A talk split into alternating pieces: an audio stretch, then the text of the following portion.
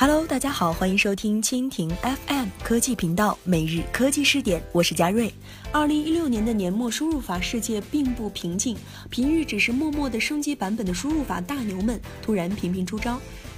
讯飞输入法借助罗永浩在锤子科技新品发布会上的演示，用号称百分之九十七的语音识别准确度惊艳了一把。紧接着，在计算机大会上，搜狗 CEO 王小川很牛气的在用输入法的未来是自动问答的观点，为语音输入添了把人工智能的柴。那么今天就让我们共同来关注输入法决战场景，百度奇招背后套路深。每日科技视点，每日科技视点，关注信息科技的点点滴滴。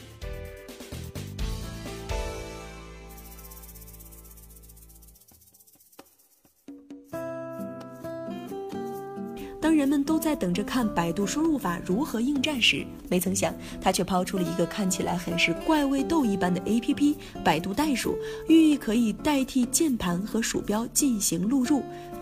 其实，各方看似招不住一处使的错乱打法，都有剑指一个方向：场景。得场景者得天下，差异化才是突围王道。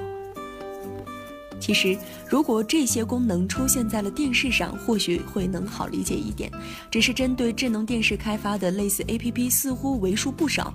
而有些家里的智能盒子就有一个类似的遥控器，不过语音功能基本没有用过，就当遥控器使唤，可用在 PC 终端呢。语音输入法或许前景不错，手写板对于电脑熟客来说完全无意义。PPT 翻页、视频遥控器之类的功能使用的似乎比较少，又意义何在呢？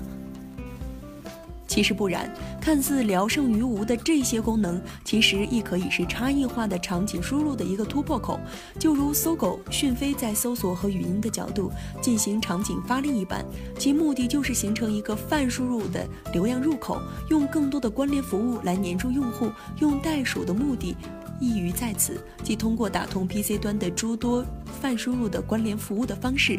来。扩展输入法作为移动互联网时代流量和服务入口的通道，而这一切再一次落到了“场景”二字之上，即把输入法从简单的键盘角度的人机互动方式路数解放出来，进入到更多的应用场景之中。而当一个输入法能够形成更多服务时，有此需求的用户也就在输入法基本功底。无太强差距感的当下，最终把自己的使用固定在一个应用之上，而这也是当下输入法们密集发布新功能、新服务的原因。得场景得天下。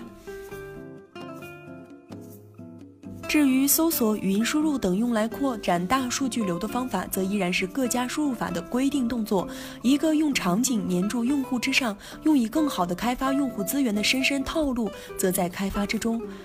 如王小川口中说到的，搜索未来是什么？简单来讲，就是问答机器人。其实这也是一个搜狗萌化中的套路。而这一切其实还可以和人工智能进行深度结合，形成更大的应用场景。在这一点上，百度显然占据了先手优势。其搜索引擎的巨大用户数和庞大的数据采集体系，本身就已经成为了巨大的大数据平台。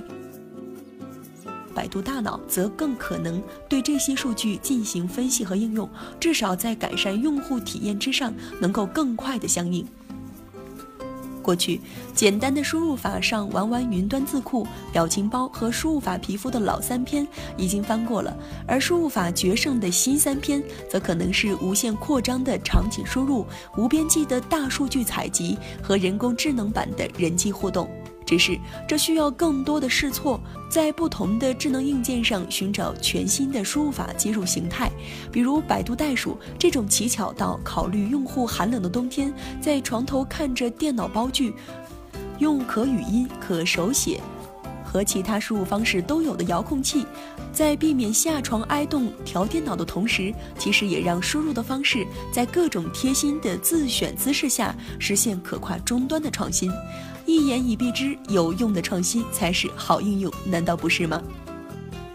好了，以上就是今天节目的全部内容，感谢您的收听。如果您喜欢我们的节目，可以点击屏幕上方的心形来收藏我们的节目。明天同一时间，我们不见不散。